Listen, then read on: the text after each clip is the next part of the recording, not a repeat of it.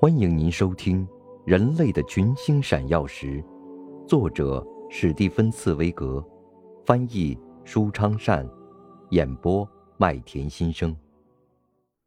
第四十二集，获得永生的复活。闸门既已打开，音乐的激流又年复一年的奔腾不息。从现在起，再也没有什么能使亨德尔屈服。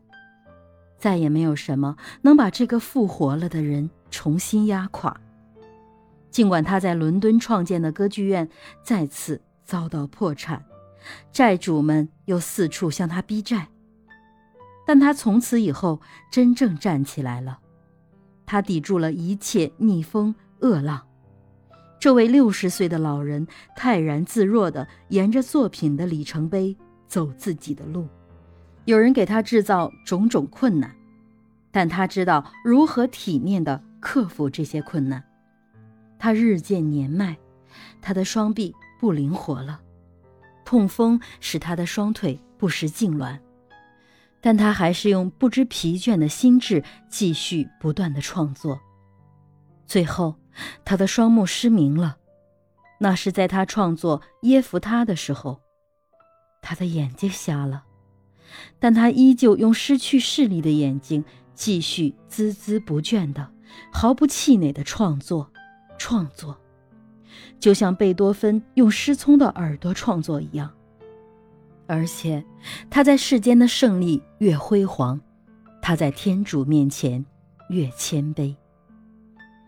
就像所有严谨的、真正的艺术家一样，亨德尔对自己的作品从不沾沾自喜。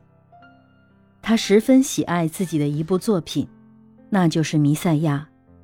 他之所以喜爱它，是出于一种感激之情，因为是他把他从自己的绝境中解脱了出来，还因为他在这部作品中拯救了自己。他每年都要在伦敦演出这部作品，每一次他都把全部的收入五百英镑捐给医院。去医治那些残疾病人和救助那些身陷囹圄的人，而且他还要用这部曾经使他走出冥府的作品向人间告别。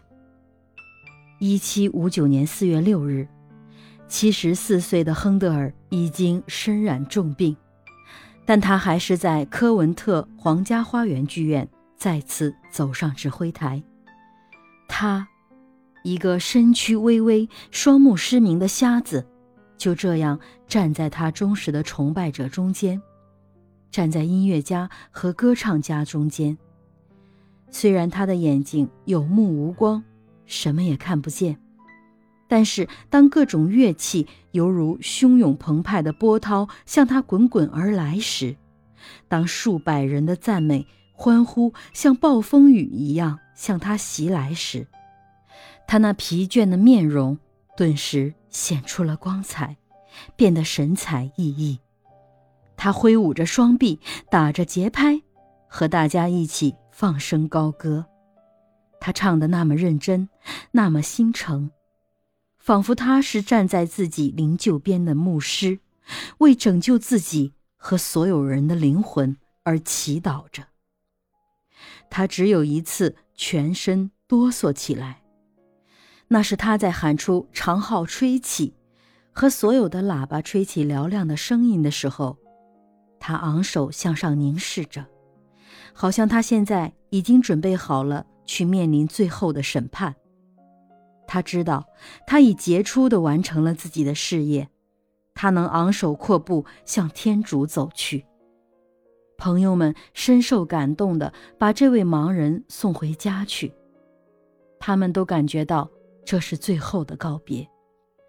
他在床上还微微翕动着嘴唇，喃喃低语说：“他希望死在耶稣受难日那一天。”医生们感到奇怪，他们不明白他的意思，因为他们不知道那一年的耶稣受难日，即四月十三日，正是那只沉重的手把他击倒在地的一天，也正是他的弥赛亚第一次。公演于世的一天，他心目中的一切曾在那一天全部死去、但同样也正是在那一天，他又复活了。而现在，他却愿意在他复活的那一天死去，以便确信自己会获得永生的复活。真的，我们的唯一意志，天主，既能驾驭生，亦能驾驭死。一七五九年四月十三日，亨德尔的精力全部耗尽了。他再也看不见什么，再也听不见什么。硕大的身体一动不动地躺在电褥上，这是一个空洞而又沉重的躯壳，正如一个空的贝壳能充满大海怒涛的声音一样。那听不见的音乐声还在他内心轰鸣作响。这音乐比他以前听到过的更悦耳，更奇异。音乐的滚滚波浪，缓慢地从这个精力殆尽的躯体上带走了灵魂，把它高高举起，送入缥缈的天穹。汹涌奔流的音乐永远回荡在永恒的宇宙。第二天，复活节的钟声还没有敲响，乔治·弗里德里克·亨德尔身上。那具不能永生的躯壳，终于死去了。